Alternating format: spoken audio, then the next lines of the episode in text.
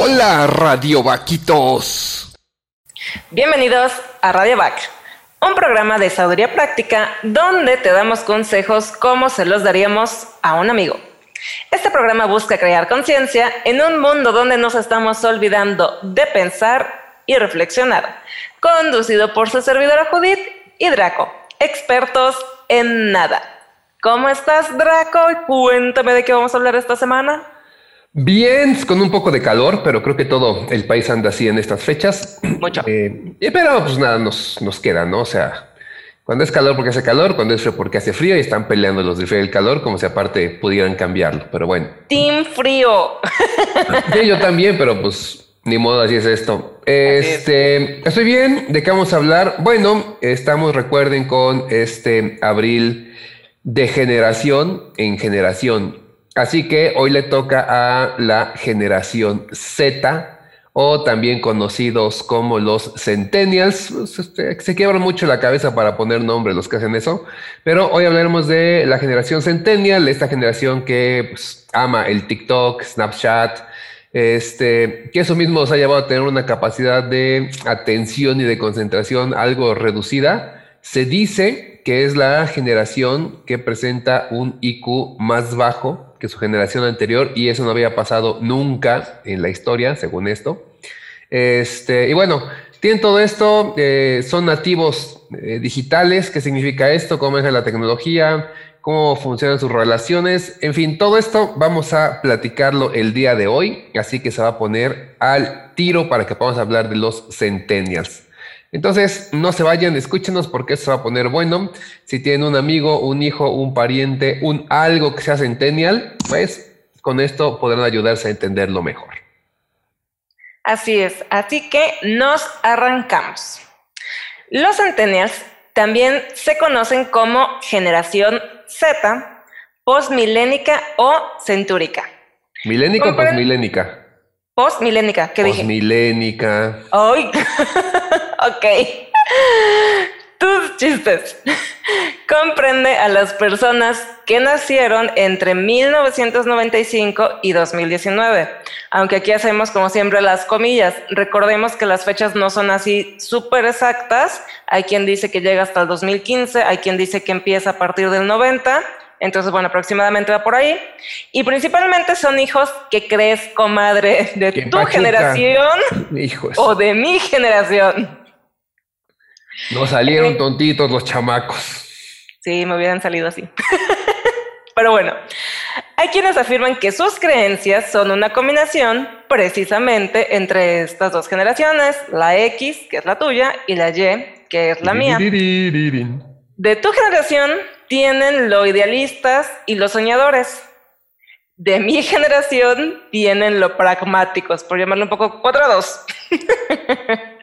Esto tiene lógica, porque finalmente al ser educados por estas dos generaciones, pues ya hemos estado platicando, que heredamos algunas características de nuestros padres, queramos o no. Aún son jóvenes, porque si, damos, nos damos cuenta de la edad que tienen, pues están chavitos todavía, ahora sí, están chavos los chavos. Por lo tanto, falta vivir momentos o situaciones que van a definir a su generación como tal. Sin embargo, The Economist los describe como una generación educada, con un buen comportamiento, pero estresada y deprimida en comparación con las anteriores.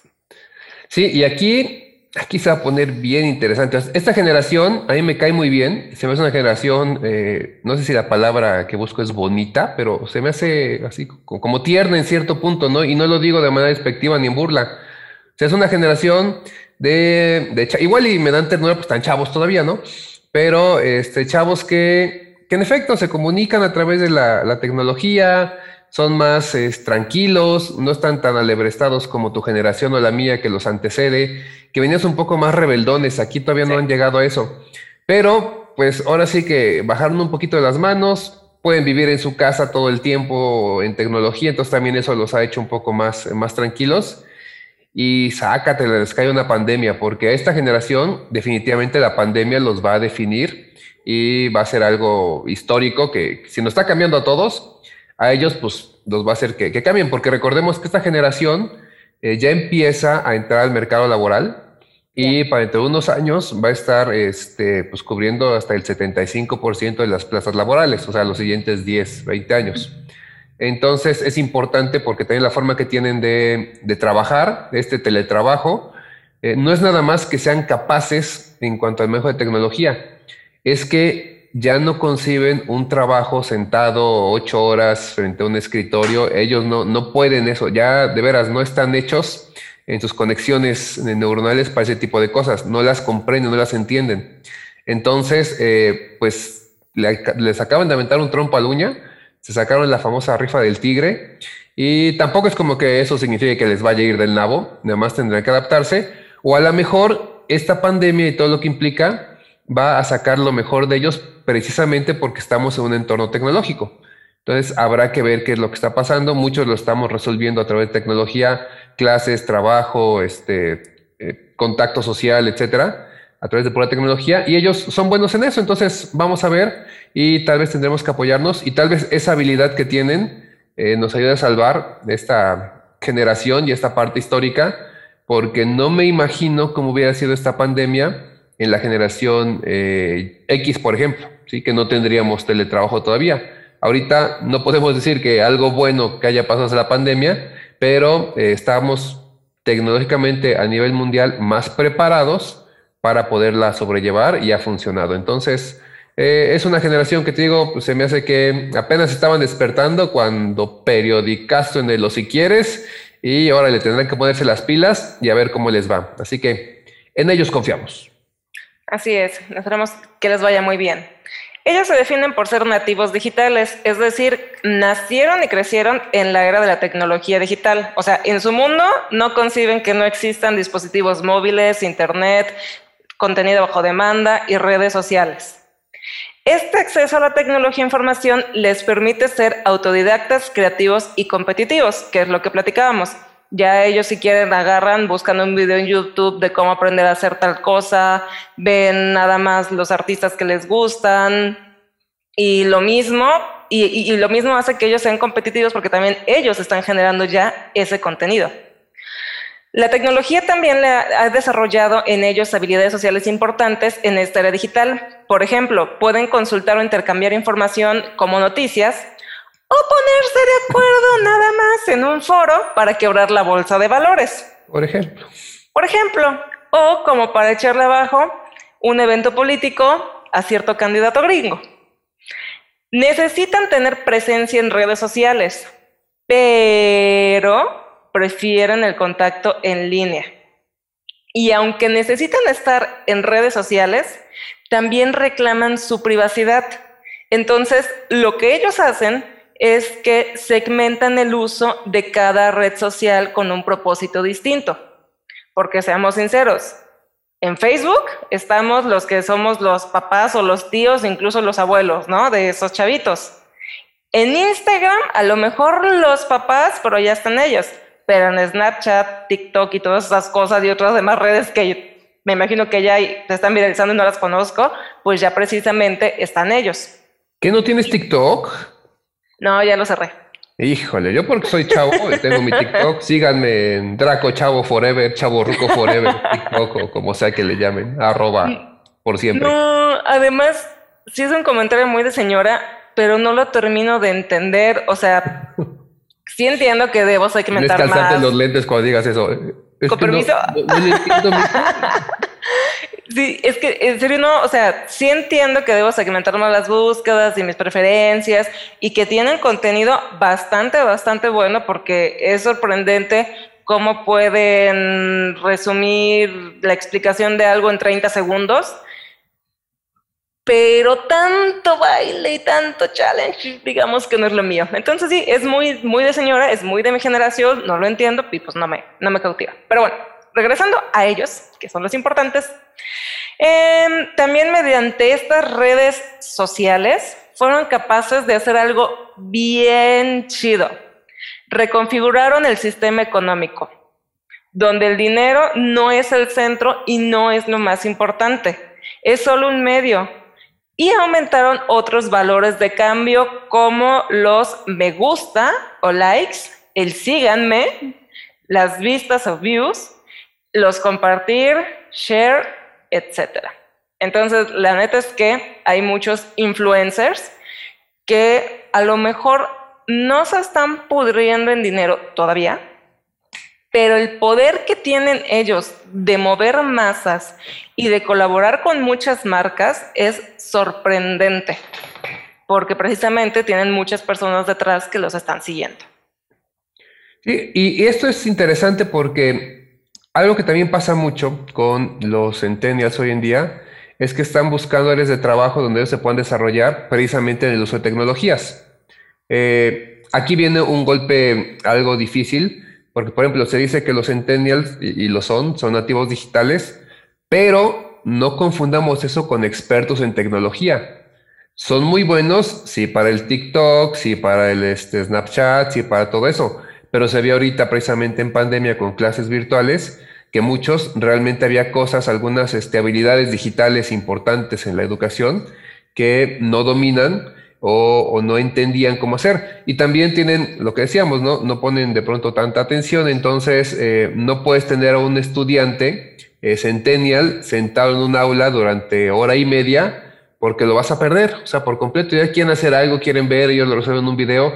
Ellos pueden aprender más rápido a través de videos, pero desgraciadamente la educación no va a la velocidad que han ido las generaciones y seguimos teniendo un sistema muy muy lento, ajá, sí, muy, lento en la educación. Entonces, eh, es algo que se tiene que entender. Parte de este programa y de estos programas que hemos hecho es eso, entender cómo funciona cada generación para explotar al máximo sus capacidades, no para quejarnos. Si mis alumnos, por ejemplo, yo que soy profesor, entienden más con un video, pues les pongo tres videos, ¿va? Entonces es un profesor barco que no quiere estudiar. No, es que así entienden ellos. O sea, yo también tengo que echarme los videos a veces hay que hacer más chamba con eso, pero lo pueden hacer. Entonces, es, un poquito eso, la tecnología está ahí, es una herramienta, pero aguas, los centenias no son expertos en tecnología, solamente son muy buenos, nacieron con esa tecnología a la mano y no les es algo este, extraño, no se les complica, no les da miedo, eh, pero de pronto, por ejemplo, un centennial a veces no sabe la diferencia entre un cable USB, un Firewall y un Thunderbolt, ¿no? Sí. Eh, que tampoco tienen que saber la fuerza, pero implica un poquito eso. Es lo que ellos viven, no son expertos en tecnología, solo nativos. Claro, recuerdo las clases que, tuve de brecha digital y todo ese rollo. Eh, ya lo platicamos un poco con Tere cuando estuvo aquí en, la, en el episodio de Revolución Digital, pero actualmente eh, lo que decía yo, o sea, realmente definir la brecha se puede definir desde muchas perspectivas, muchas aristas, pero supongamos de una forma muy cuadrada, Ahorita la brecha digital está entre quienes tienen acceso a la información y quienes no, pero poco a poco, bueno, estaba hace unos 10 años y poco a poco ha ido evolucionando a el uso que haces con los medios digitales, el uso que haces con la tecnología. Entonces, precisamente lo que decíamos en esas clases que tomábamos es que la futura brecha digital, que ya estamos comenzando a verla, ya no es quién tiene acceso a y quién no, es quién genera contenido, es cómo usas la tecnología. Y dentro del contenido que generas, perdón, se me pasa a traer a los gustos de alguien, es quién genera contenido de calidad y quién no. Que de nuevo, en gustos se rompen géneros y a lo mejor dices, pues no me importa, o sea, yo soy feliz viendo cómo se mete alguien este lápiz este por la nariz, pues está bien, pero dentro de ciertos estándares, eso no es contenido de calidad. Y si llegamos a 500 likes, Judith se va a meter ese lápiz por la nariz. No. y después voy a hacer un video explicando por qué el sistema educativo es retrógrada. por favor. ok, regresando a los centennials, se enfrentan a algo bien cañón que es una brecha de ingresos, ya que estamos platicando de brechas, donde la clase media comienza a disminuir y se está polarizando todo. Entonces, ahora sí que los estratos sociales, los pobres están siendo más pobres, los ricos más ricos y la clase media comienza a desaparecer. Entonces, esto sí hace que a nivel familiar, familiar perdón, exista estrés y ese estrés se ve reflejado en cada uno de los miembros, no nada más en papá y mamá o en quien sea el sostén de la familia, también se ve reflejado en los miembros, en los niños y en la educación. Al contrario de la generación millennial, que es mi generación, prefieren invertir su dinero en productos en lugar de experiencias. Y sí, 100%, los millennials nos encanta, o sea, puedes no traer ropa del año porque te vale queso, pero prefieres cuando se podía irte de vacaciones, ahorrar para eso, porque precisamente te gusta más eso, o sea, vivir el momento que tener el producto. Estos cuatro, los centennials, prefieren la compra en línea y están abiertos a una vida más sustentable. Como características que tienen ellos, están abiertos a negociar, literal, a rehusar, regalar e intercambiar los productos añadiendo un valor extra si el producto es natural y o artesanal. Entonces, aquí da como para 300 mil memes de si no es gluten free, etcétera, no lo consumo. Pero quitando los memes, en lo personal me da mucho gusto porque he visto muchas nenis últimamente que están poniendo sus negocios en línea de bazares de ropa de segunda mano. Entonces, si yo le digo a mi mamá ahorita, voy a comprar en un bazar de ropa de segunda mano, no, ¿cómo crees? Eso no está bien, mejor cómprate uno nuevo. De nuevo, por lo que estamos platicando, las características de, de ellos es que importa más la marca, y ni siquiera es que sea marca fresa, no es más que porque es nuevo, porque es lo otro y aquello. Mi generación todavía está un poquito más abierta, pero ya estos chavos, pues no hay bronca. Y sabes qué, estamos conscientes del impacto que hay en el medio ambiente, entonces vamos a intercambiar, vamos a hacer, vamos a negociar. Y en lo personal me da bastante, bastante gusto por ellos. Sí, de hecho esto los centennials lo heredan precisamente tu generación, que la generación millennial es más preocupada por naturaleza, por ecología, por cuidado, recuerden que son este, más fitness los millennials entonces, eh, la generación centennial lo está viendo, lo está heredando.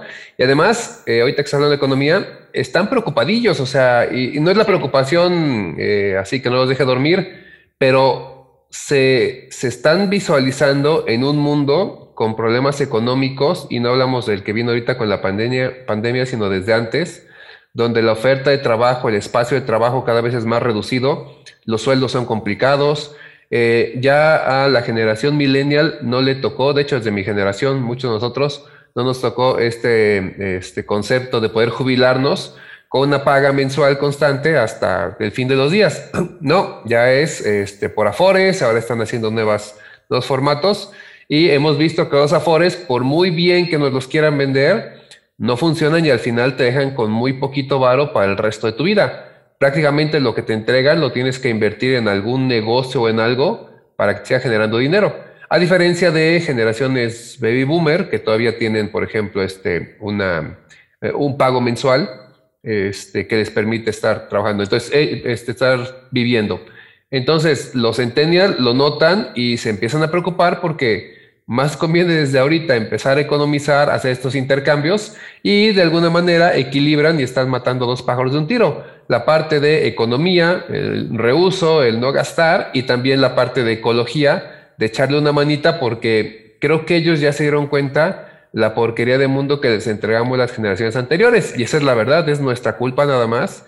Y pobres de estos chavos porque pues sí, les tocó un mundo contaminado, con lluvias químicas, eh, con problemas de agua, con mucho movimiento este, eh, pues, de sociedad. Entonces, todo esto ellos ya lo están notando y desde ahorita se ponen las pilas. Y, qué bueno que sea así, porque pues, no hay de otra. Sí, la verdad es que sí. Y tocando el tema de la economía, estaba leyendo, que, no recuerdo exactamente si dentro de 20 o 30 años, la pirámide se va a invertir. Entonces ya vamos a ser más los viejitos que los jóvenes. Entonces, quieras o no, eso también está cañón para ellos porque es un reto que van a, enfrentar, que es precisamente como la sociedad productiva que les va a tocar ser en ese momento, tener que mantener a los viejitos. Aunque si bien el sistema de jubilación tan solo aquí en México ya, ya no es una opción desde hace varios años, de todos modos, no es lo mismo tener una población muy grande productiva a tener ya personas más grandes de la tercera edad. Pero, bueno. ¿De Japón? Sí. Pero bueno, una investigación de la Fundación Annie y Casey, realizada en el 2016, encontró que los jóvenes de la generación Z tenían menores tasas de embarazo adolescente, menos abuso de sustancias nocivas y mayores tasas de graduación a tiempo en la educación secundaria en comparación con los milénicos. Y esto me da muchísimo, muchísimo, muchísimo gusto. Y va relacionado con lo que mencionabas precisamente al inicio, ¿no? Que mi generación y a lo mejor tu generación salimos un poquito más loquitos y atrabancados, pero la neta es que ellos no, están siendo más, este, más tranquilos. Y obviamente muchos van a decir, ay, sí, pero eso fue en la secundaria. Pues sí, pero es que están chavos, o sea, no los puedes comparar con, con una generación donde, porque estos chavitos apenas tienen 20 años, 20 y tantos, entonces pues no puedes pedirles que tengan 30 años y compararlos con otra. Por otra parte, y ahí viene el meollo, cuentan con la una menor capacidad de atención, se ha reducido a 8 segundos. En mi generación era de 12 segundos y en la generación de ellos es 8 segundos. Sí, y eso sí está, no está grave porque tampoco es que sea algo tan malo, pero eh, ellos se han adecuado a un mundo de alta velocidad, donde todo tiene que ser ya. Mi generación, una generación ya viejita, este, te acostumbraste a que de pronto querías ver una página web y en lo que cargaba el modem y se conectaba el teléfono y desplegaba la foto poco a poquito en la pantalla, te aventaba 5, 10, 15 minutos bajar una canción, un MP3 que hoy escuchas en Spotify en cuanto lo pides, ahí eran de 10 a 15 minutos, ¿no? Entonces, y, y era lo normal porque la tecnología a ese ritmo iba. Ahora no, ahora todo es inmediato, que también eso nos ha llevado a un estrés muy grande porque todo debe ser inmediato. Un problema con el centennial, digo problema entre comillas, es que necesitan una gratificación inmediata. Por eso los trabajos a veces no aguantan. Eh, si tienen un jefe millennial, un jefe este, generación X o peor aún un baby boomer, que estamos acostumbrados a carreras más de largo plazo, entonces este, ellos necesitan que, que las cosas sucedan ya y si acabo de hacerte un trabajo, quiero que vengas y me palmes y me digas que lo hice muy bien. Es ese famoso like que están esperando, ¿no? Los este, centennials pueden estar refrescando la pantalla de su navegador, de su celular, de su tablet, de lo que sea, buscando ese like. Y cuando el like no llega, se empiezan a deprimir. Entonces, es algo también que, bueno, a todos nos pasó porque cada quien vivió en su pubertad esa necesidad de aceptación Nada más que ellos la viven a través de la tecnología, nosotros la vivimos a través de pues, contacto un poco más directo. Ellos ya lo hacen todo a través de tecnología y eso viene con, cambios interesantes para lo que va a pasar. También se dice que esta generación es la generación que presenta un IQ más bajo que sus antecesores, cosa que no había pasado. Es decir, cada generación se iba haciendo más inteligente. Y en esta eh, tenemos ya la primera generación que presenta un IQ más bajo. No decimos que sean tontos, que quede claro, no decimos que este, la diferencia es abismal, pero de pronto se detuvo ese crecimiento del IQ. ¿Será esto bueno o malo? Tampoco lo podemos decir. O sea, ser más, entre comillas, inteligentes no nos ha traído la mejor vida. O sea, tenemos más destrucción, más armas de destrucción masiva, más enfermedades, más problemas, ¿no? En nuestra gran inteligencia hemos destruido el mundo y se supone que somos más inteligentes. Entonces, a lo mejor esto tenga un lado B en el que las cosas sean buenas, pero mientras tanto, pues es lo que está pasando. Habrá que ver las siguientes generaciones y si de pronto vamos a un retroceso de eh, el IQ, que de nuevo no significa que la generación sea tonta. Dejemos muy claro eso porque muchos se agarran de ahí para pensar soy más inteligente que un centennial. No, nada más tiene un poco más de IQ y de manera generacional, o sea, es grupal. No eres tú contra un millennial nada más o un centennial. Es todo el concepto, todo el globo.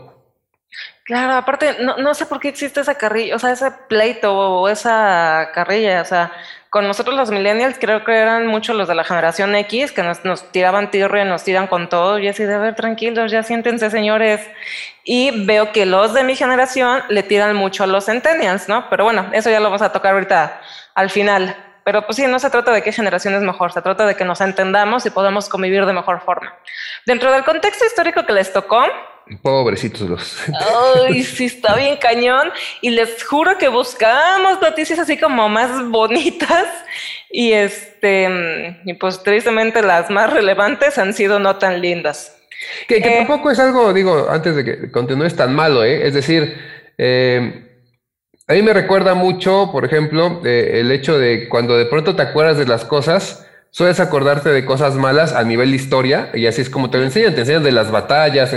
Nadie te dice cuando Miguel Hidalgo celebró su cumpleaños y le llevaron este mariachi, no está en los libros de historia, porque no es relevante. Entonces, que de pronto haya cosas, digamos, malas, no significa que sea una generación que ha vivido solamente castigada por esto. Los baby boomers, bueno, todas las generaciones tuvieron una guerra que vivir, eh, una cosa que, que, impactó, algo complicado. Este, y ahorita en el caso también de los centennials, un poquito los millennials están por ahí, eh, con acceso a más información, más noticias, tenemos más datos duros y un poco crudos que compartir. Antes tal vez no nos enteramos de todas las cosas malas que pasaban porque solo estaba el noticiero o el periódico y si te lo perdías ya no sabías qué onda.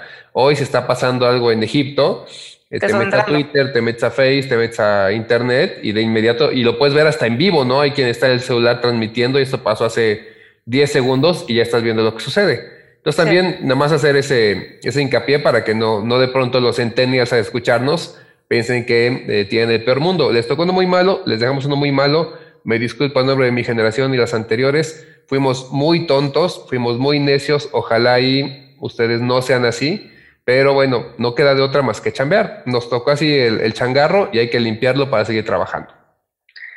Así es, bueno, entonces ya con esa aclaración van los acontecimientos en forma de lista. Terremoto de Haití y Ecuador, tifón en Filipinas. Guerra en Libia, Siria, Sudán del Sur, Yemen. Los atentados en trenes de Madrid. Ébola, gripe aviar, la entrada del euro, el accidente nuclear de Fukushima, después este cuate coreano que no, si no lo digo bien, perdón, Kim Jong-un. Kim Jong-un. Sí, Trump. La invención de Facebook como tal, el uso masivo de aplicaciones, drones, impresoras 3D y los famosos eSports. Consumo de contenido bajo demanda, las famosísimas fake news, el primer trasplante de cara. Ah, ya es uno bueno. Sí, algo bueno, sí. Y también, por ejemplo, los, esports, pues no están tan alto, creo yo. Pero bueno. Y en México sí estaba, estuvo medio rojo. Eh, se dio la masacre de San Fernando, la guerra contra el narco, Ayotzinapa y el 2017 estuvo súper movido con los sismos. Entonces, oh, bueno, ese es el contexto histórico que les toca.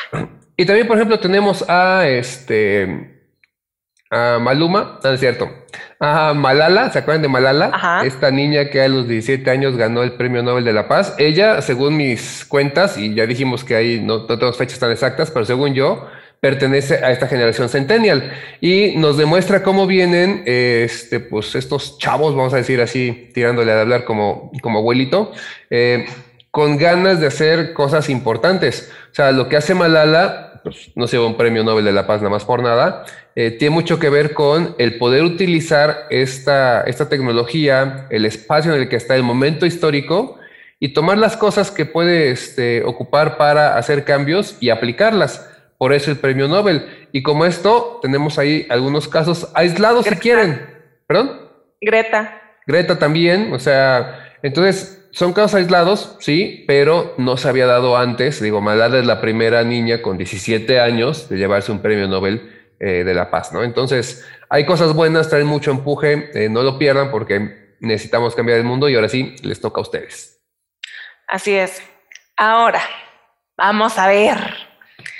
Suéltale, suéltale. Está muy chido que tengan mucho manejo de dispositivos, apertura a la tecnología y todo eso, pero la neta es que finalmente siguen siendo niños o morritos adolescentes que están terminando de madurar. Entonces, es bien importante que nosotros como adultos mayores y pensantes, entre comillas, los enseñemos a que tengan ese pensamiento crítico y también a que aprendan a autorregularse. Porque muchas veces el niño se la pasa horas y horas y horas y horas con los dispositivos. Y tengo conocidos que decían, no, yo cuando tenga hijos no voy a dejar que esté tanto tiempo en el celular o en la tableta. Y una vez que tienen los hijos, los dejan porque es la única forma en que el niño se entretiene y todo eso. No lo criticamos ni decimos que está mal, que está bien, pero sí hay que autorregular el uso de los dispositivos, sobre todo para que vayan haciendo ese pensamiento crítico y vean cuál es el contenido que consumen, aplicaciones que les ayuden a desarrollar las habilidades y cosas por el estilo, y que no todos sean caricaturas, caricaturas, caricaturas, caricaturas, o hasta eso, dentro de las mismas caricaturas hay muchas caricaturas que tienen este contenido educativo.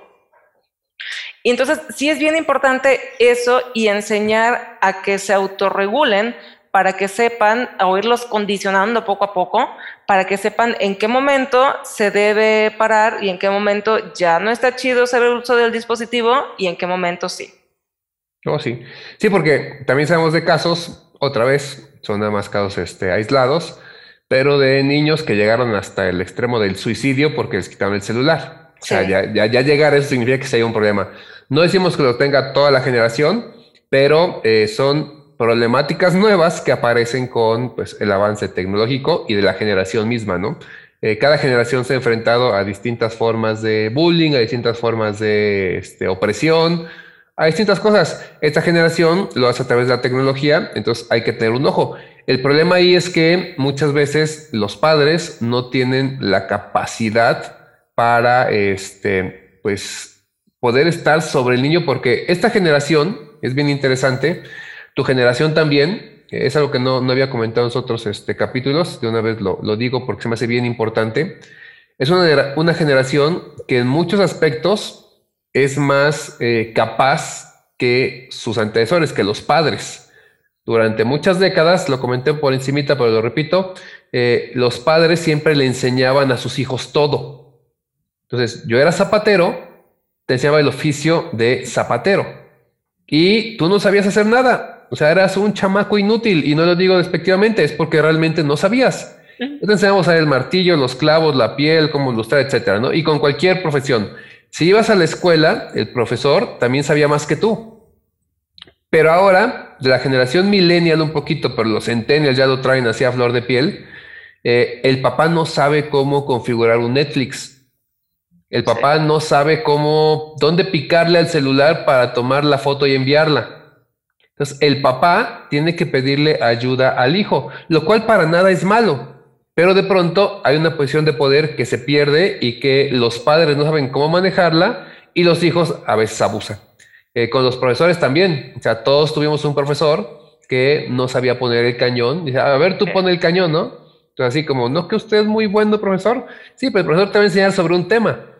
Y aparte, muchas veces ya ha pasado hay alumnos que están en universidad, por ejemplo, en secundaria, en prepa, en los que saben más que el profesor de ese tema porque lo aprendieron en YouTube.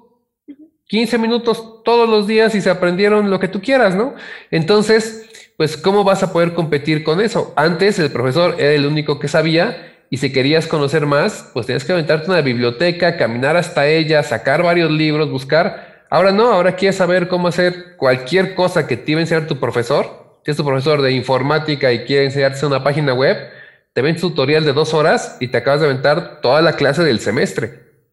Y ellos tienen esa capacidad. Entonces, de pronto nos estamos enfrentando a eso. Hay que cambiar paradigmas, ¿sí? Hay que ver cómo vamos a convivir con ellos y hay que darles chances. Si son tan buenos para hacer esas cosas, hay que dejar de pensar que porque tenemos más edad deben de obedecernos. Hay que trabajar de manera armónica y sí, hay que ser un poco cuidadosos porque, pues como dices, ¿no? hay muchos procesos mentales que no han madurado, que no entienden todavía. Algunos todavía traen la hormona a flor de piel que va a hacer que cometan muchos errores. Y las generaciones siempre, la generación más joven, cree que sabe más que la anterior, etcétera. ¿no? La sabiduría no te la va a dar, ahí sí ningún video te la puede dar, eso es la experiencia. Entonces, tratemos de, de poder conectar con ellos y con otras generaciones para que así no, no caigamos este problema y hacernos la vida más fácil todos. Sí, y que tenemos esa jovenofobia, le llamé, o no sé si existe como tal, pero esa fobia a las generaciones más nuevas, más chicas, más chavos, porque muchas veces criticamos precisamente lo que no entendemos y como no lo entendemos y nos da coraje que no lo entendemos y nos da un poco de miedo, nuestra forma de sacarlo es criticando, diciendo que son lo peor, que son tontos, que son esto, que son... Y la neta es que no, o sea, no son así y dejemos de ponernos esos candados mentales y mejor vamos a abrirnos a ver todas esas características que acabas de mencionar que son positivas que traen estos chicos. Ahorita me acordé del borre de leyendas legendarias. Simón. Que una vez estaba hablando de eso y se quejaba. Perdón, pero así lo dijo. Dice, este, ya me tienen hasta la madre con que los millennials somos flojos, que somos malos, que no sé qué. Todas las generaciones anteriores nos están diciendo eso. Pendejos, si ustedes nos educaron. Y pues sí.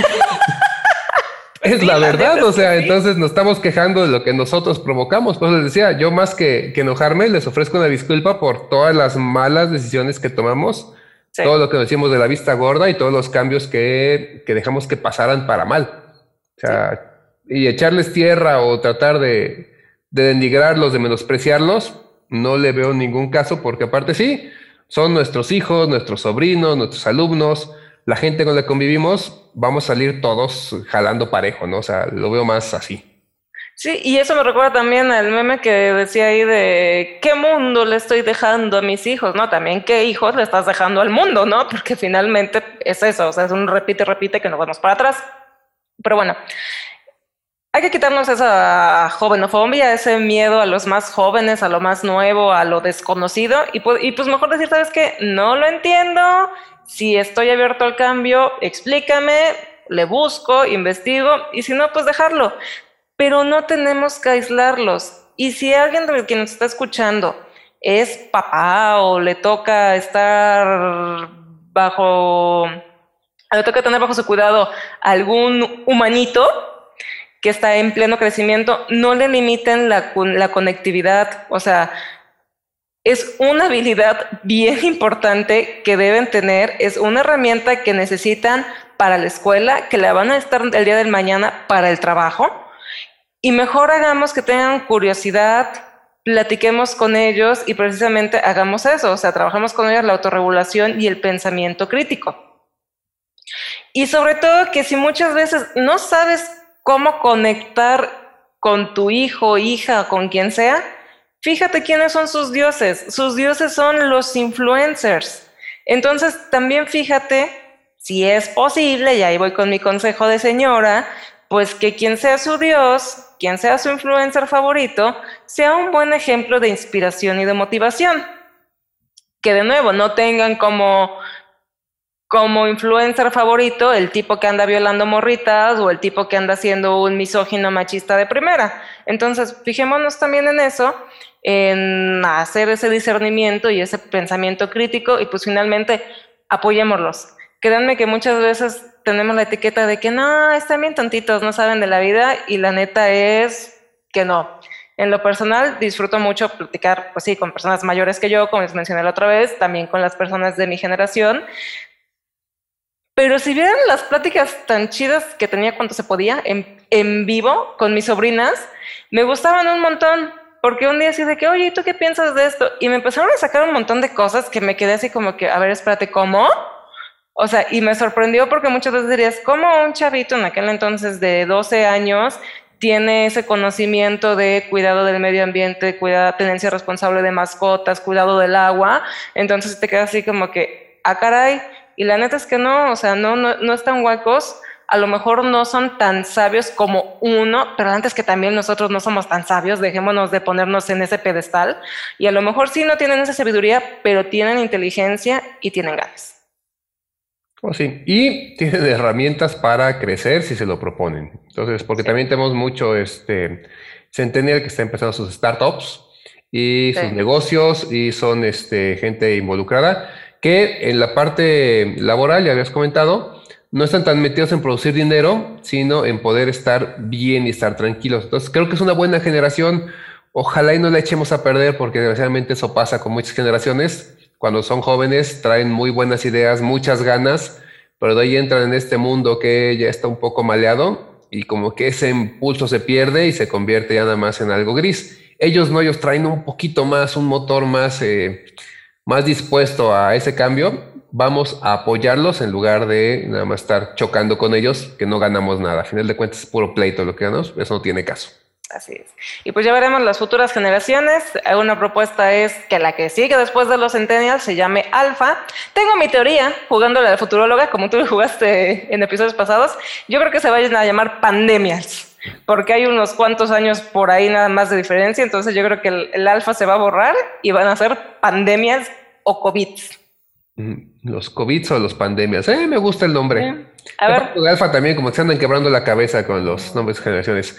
Que recordemos lo que ya, dijo Judith, ¿no? O sea, de pronto las fechas, los nombres, todo esto cambia o nada más alguien en algún lado decide ponerle ese nombre, mucha gente lo reproduce y ya con eso es con lo que se van este, nombrando. No funciona igual en todo el mundo, cada espacio es distinto, pero bueno, es como muy general, por eso quisimos traerlo aquí a, a estos programas. Así es. Pues bueno, recuerden que les damos consejos como se los daríamos a un amigo. Y el próximo episodio nos toca hablar de... Tan, tan, tan, tan. El próximo episodio se va a poner muy bueno. Aquí terminamos nuestro abril de generación de generaciones. Este, porque bueno, ya llegamos a la generación centennial, ¿no? Hay por ahí uh, lo que decíamos, estos alfa pero todavía están literal en pañales, entonces no, sentimos que hay todavía material para hablar de ello. Vamos a concentrarnos en los cuatro más fuertes hoy en día y los baby boomers, digamos que ya van de salida en mercado laboral, en aspectos sociales. Nadie está diciendo que se nos vayan a ir, pero ya no están teniendo tanta influencia social como todavía la generación X, los millennials y ahora los centennials. Pero para la siguiente, eh, el siguiente programa, vamos a tener algo muy bueno, muy interesante. Vamos a hablar del porno. Chan, oh. chan, chan, chan. Se va a poner bueno. Vamos a ver el porno desde un punto de vista eh, social, cultural, económico. Responder un poco a la famosa pregunta de si el porno es bueno o malo. Claro, también hay que verlo desde un punto de vista este, de salud, en aspectos de, de sexualidad, etcétera. Eh, hay mucho, mucho, mucho que hablar del porno. Vamos a este, ser pues, un poco concisos en el programa. Pero es más que nada eso, o sea, dejar de eh, satanizarlo, de negarlo, de, de, pensar que es lo peor o saber por qué es lo peor en este caso. Entonces, va a ser un buen programa. No vamos a tener imágenes explícitas, no se preocupen, nada por el estilo. Todo va a ser platicadito y aquí relajado, relajado, relajado. Así es. Recuerden aplicar el like y seguirnos en nuestras redes sociales. En Instagram estamos como radio.back. En Facebook estamos como radioback2. En YouTube, Spotify y Apple Podcast estamos como radioback. Muchas gracias a los que escucharon el episodio anterior de Millennials. Suscríbanse en las distintas plataformas y toquen la campanita en YouTube para recibir aviso cada vez que subimos material nuevo. Gracias por escuchar y recuerda, prende tus alas porque naciste para volar.